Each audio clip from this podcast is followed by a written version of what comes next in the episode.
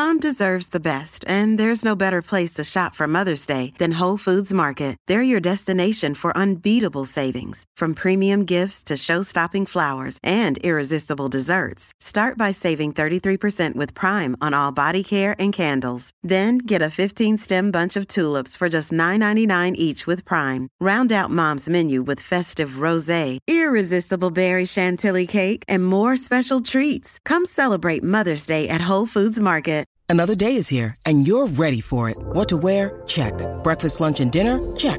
Planning for what's next and how to save for it? That's where Bank of America can help. For your financial to-dos, Bank of America has experts ready to help get you closer to your goals. Get started at one of our local financial centers or 24-7 in our mobile banking app. Find a location near you at bankofamerica.com slash talk to us. What would you like the power to do? Mobile banking requires downloading the app and is only available for select devices. Message and data rates may apply. Bank of America and a member FDIC. Pie Grande, el monstruo del lago Ness, el chupacabras, el hombre polilla y otras criaturas similares reciben el nombre de críptidos. La pseudo o falsa ciencia que los estudia es la criptozoología. Pero cada año la ciencia real refuta la existencia de estas bestias. Averigüemos cómo se han desmentido algunos mitos sobre los críptidos. Empecemos por uno de los más famosos, el Yeti y Pie Grande. Estas dos criaturas son casi iguales, pero las leyendas sobre ellas aparecieron en diferentes partes del mundo. El Yeti es un tipo grande de pelaje blanco. Las historias sobre él surgieron en Nepal hace varios cientos de años. Pie Grande es una criatura mítica de Norteamérica, concretamente del noroeste del Pacífico, y las leyendas sobre él aparecieron en el siglo XX. Mucha gente cree en la gigantesca criatura peluda parecida a un oso y a un primate a la vez. Sin embargo, nadie ha presentado pruebas objetivas de que exista. Se pueden encontrar muchas fotos de huellas que supuestamente pertenecen a Pie Grande o al Yeti, pero la mayoría son falsas. A la gente solo le gusta creer en historias fantásticas, sino incluso crearlas.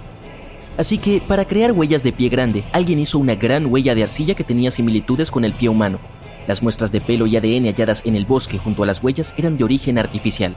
Era sintético, o el pelo de ciervos, toros y osos. Ah, ¿y recuerdas aquel famoso video de mala calidad con un pie grande? Quizá era real y no estaba editado, pero la criatura captada por la cámara era probablemente un actor disfrazado de gorila o algo así. Kaylee Cuoco for Priceline. Ready to go to your happy place for a happy price? Well, why didn't you say so? Just download the Priceline app right now and save up to 60% on hotels. So, whether it's Cousin Kevin's Kazoo concert in Kansas City, go Kevin, or Becky's Bachelorette Bash in Bermuda, you never have to miss a trip ever again. So, download the Priceline app today. Your savings are waiting. Go to your happy place for a happy price. Go to your happy price, Priceline. Entre todos los animales, el oso negro americano es un candidato perfecto para el papel de pie grande. Esta bestia gigante está cubierta de pelo y puede sostenerse sobre sus patas traseras.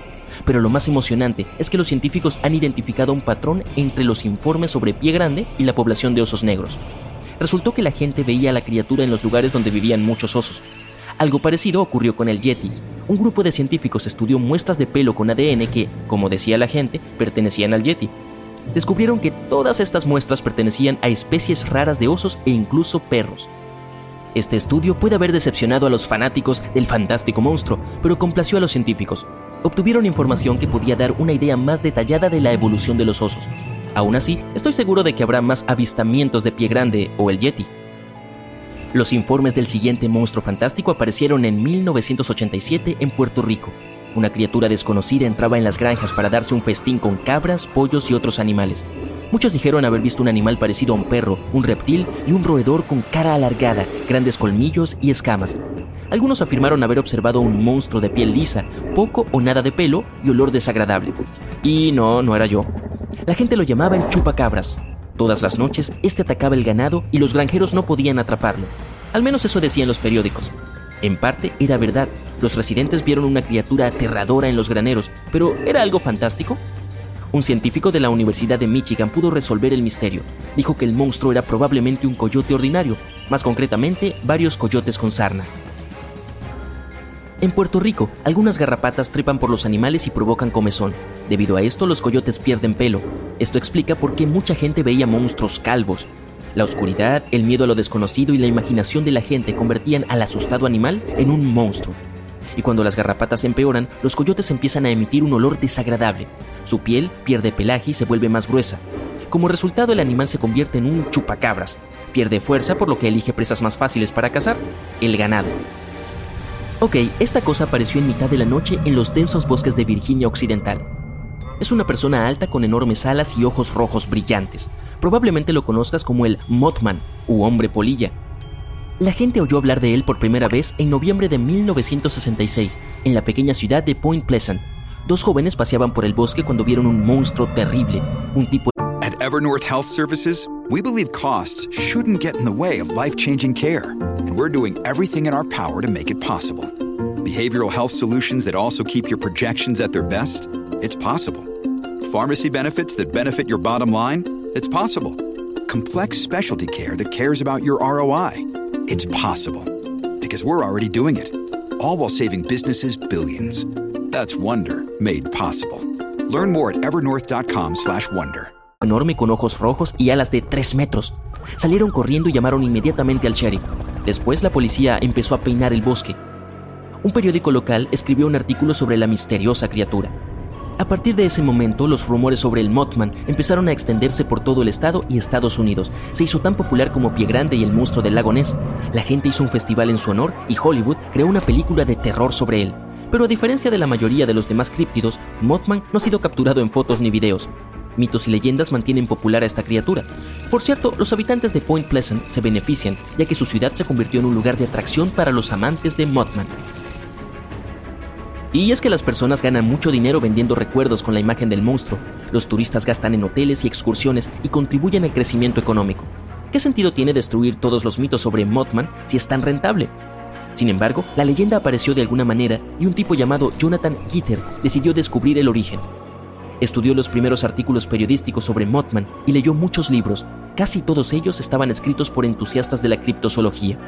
Todos los documentales y artículos tampoco contenían nada científico. Sin embargo, Jonathan conoció una historia apasionante sobre Point Pleasant. A principios del siglo XX, allí funcionaban fábricas de producción de sustancias nocivas.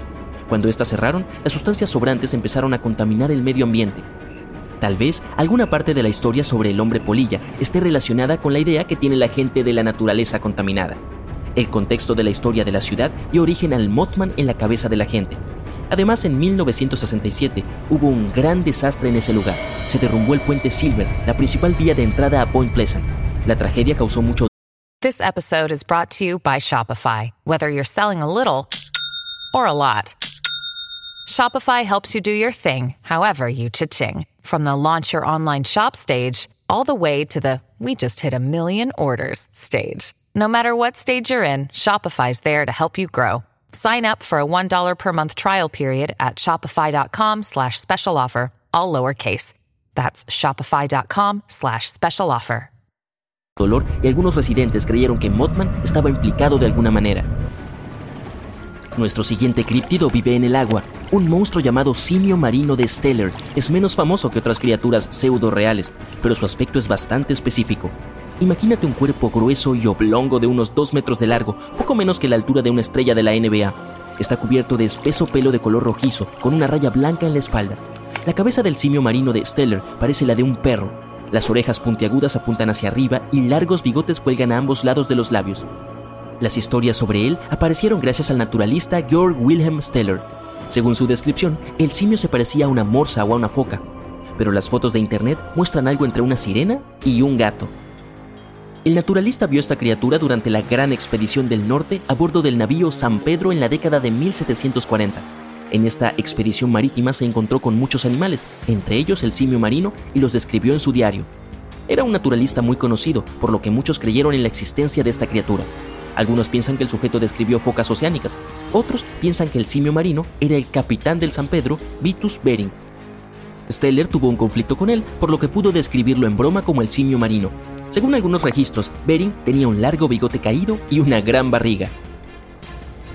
Así pues, el críptido más popular del mundo tiene la oportunidad de salir del campo de la criptozoología y entrar en la ciencia real.